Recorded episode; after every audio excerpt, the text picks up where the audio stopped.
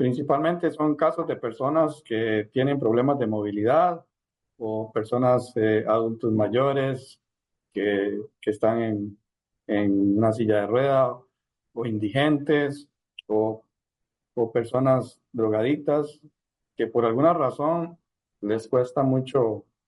ver si tienen una herida y estarse curando las heridas